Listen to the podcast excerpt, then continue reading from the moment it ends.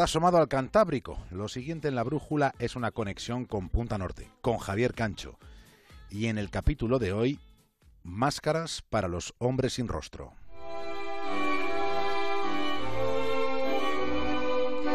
El 12 de febrero de 1918, a esta hora de la noche, hace exactamente 100 años, Joan Miró apuraba una copa de vino junto a su amigo Josep Llorens. La botella se había consumido muy rápido en un bar del gótico de Barcelona, en la calle Escudellers.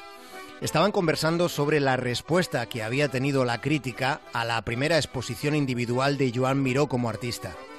Sus obras llevaban solo dos días en la Galería Dalmau y los especialistas en arte estaban despedazando sus expectativas como creador.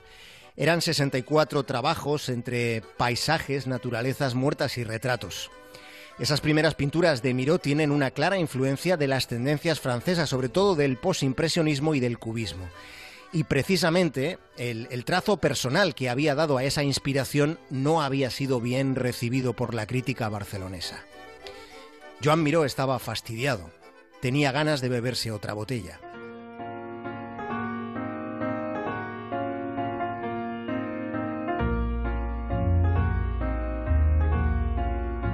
A esta hora de la noche de aquel 12 de febrero de 1918, hace exactamente 100 años, en Irak los bomberos de la ciudad de Bagdad apagaban los últimos rescoldos de un gran incendio. Un comando turco había prendido fuego a una biblioteca. Se habían quemado 20.000 libros. A esa misma hora, y a pesar de la crudeza del invierno, en Vilna los lituanos estaban celebrando la independencia de su país que solo unas horas antes se había confirmado. Lituania acababa de independizarse de Alemania, porque durante gran parte de la Primera Guerra Mundial los lituanos vivieron bajo el mandato germano.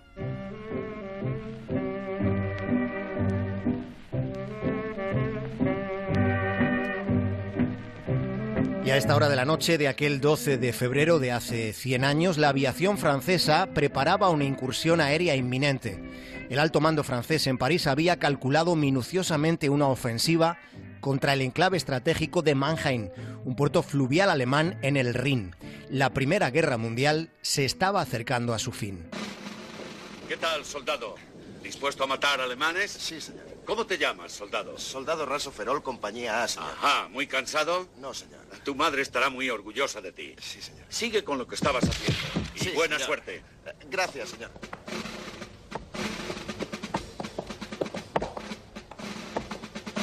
Buenos días, Díaz. ¿Qué tal, soldado? ¿Dispuesto a matar alemanes? Sí, señor. Veo que estás limpiando el fusil. No olvides que es el mejor amigo del soldado. Si le cuidas, él te cuidará a ti también. Sí, señor. Bien, buena suerte, soldado. Sigue en lo tuyo.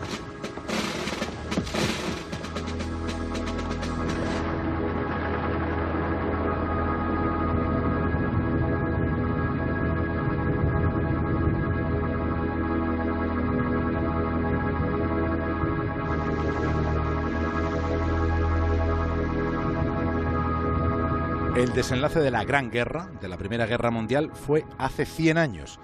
Hubo dos episodios clave en el signo de este conflicto.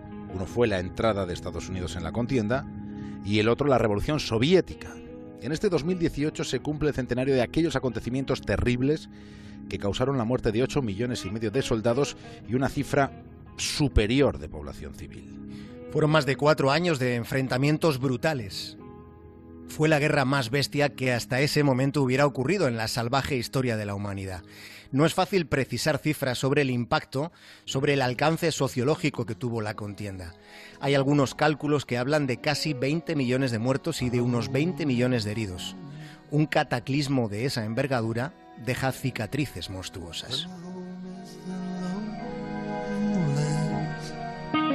De alguna de esas cicatrices vamos a ocuparnos durante los próximos minutos.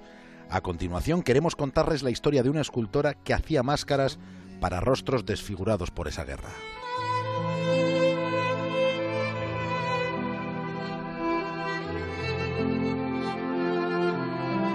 Esta es la historia de una mujer llamada Anna Coleman. Ana se había formado como escultora en Boston, en Roma y en París. Y estando en la capital francesa en 1918, hace exactamente 100 años, Anna Coleman se enteró de lo que estaba haciendo en un hospital de Londres un escultor llamado Derbet Booth.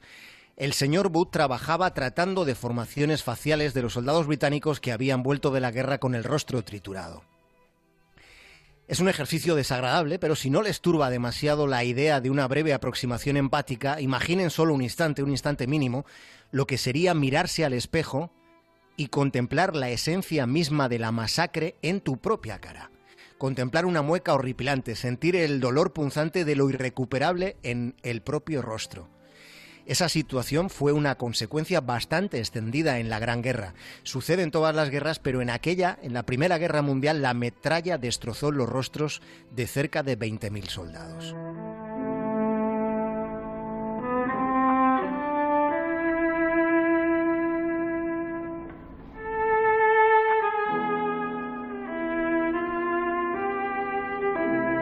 Eran rostros mutilados, desagradables para casi todas las miradas. Durante y después de la Primera Guerra Mundial, la mutilación llegó a estar relativamente aceptada por la mirada social cuando se trataba de extremidades. Resultaba más complejo, era más crudo para la conversación alguien que tuviera la cara mutilada. Era como si el mismísimo rostro de la guerra te estuviera mirando las entrañas. Eran hombres sin nariz, sin orejas, sin alguno de sus ojos, con las muecas abrasadas o directamente desfiguradas. Alguna publicación de aquella época recogió lo ocurrido al lado de un hospital de Londres, donde en aquellos días terribles alguien pintó en un banco callejero que sería angustioso que esos hombres sin rostro se sentasen allí. Habían ido a la guerra, se suponía que a defender a su país, pero cuando habían vuelto de defender a su país, casi nadie en su país podía sostenerles la mirada. Anna Coleman sí lo hizo, y ella ni siquiera estaba en su país.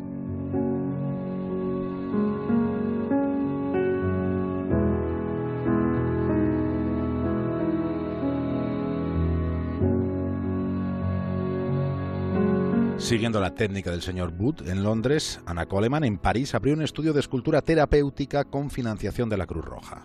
Y en ese estudio no había espejos. Lo primero que había era conversación.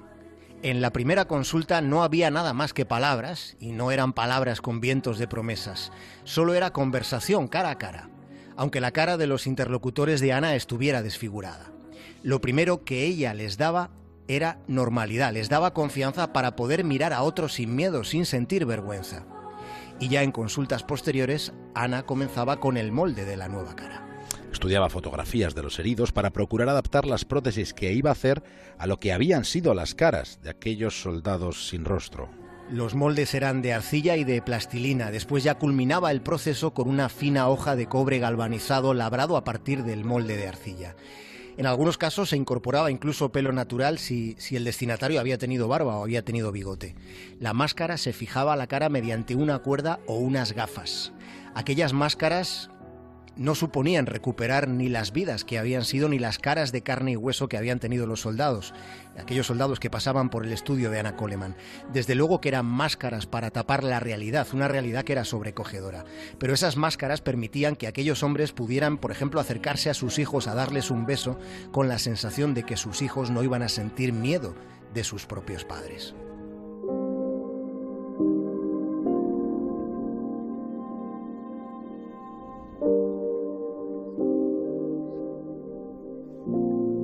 Ustedes se atreven a mirar, a mirar a aquellos hombres, en los próximos minutos vamos a colgar en Twitter un vídeo del estudio donde no había espejos, de ese estudio donde trabajó Anna Coleman en París en 1918, hace hoy 100 años. Es una secuencia mm, que merece la pena ser vista. El trabajo y la dedicación de Anna Coleman ha sido una inspiración, por ejemplo, para Martin Scorsese. Aquellos de ustedes que hayan visto la serie Boardwalk Empire sabrán de quién hablamos al mencionar a alguien llamado Richard Harrow. Entre las fotos que se conservan, solo se conservan fotos y este vídeo que ha contado David, entre lo que se conserva en el entre lo que había en el estudio parisino de Coleman, hay un hombre cuyo aspecto guarda un enorme parecido con Harrow, que es el personaje de Scorsese. Las máscaras de Coleman. Hay que decir también que se deterioraban mucho al cabo de dos años y que la financiación de la Cruz Roja se difuminó al acabar la Gran Guerra. Así que la mayoría de los hombres sin rostro volvieron a esconderse, a vivir a oscuras. Pero el comportamiento, el compromiso de Ana Coleman merece ser recordado como hemos hecho esta noche desde Punta Norte.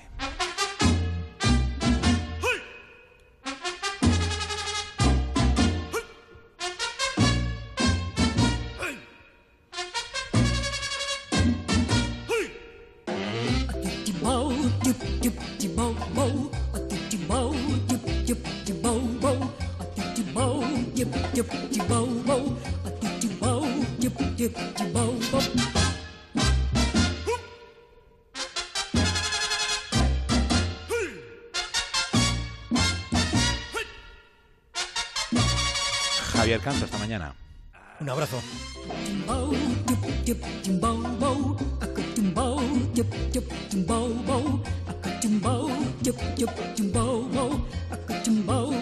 Onda Cero.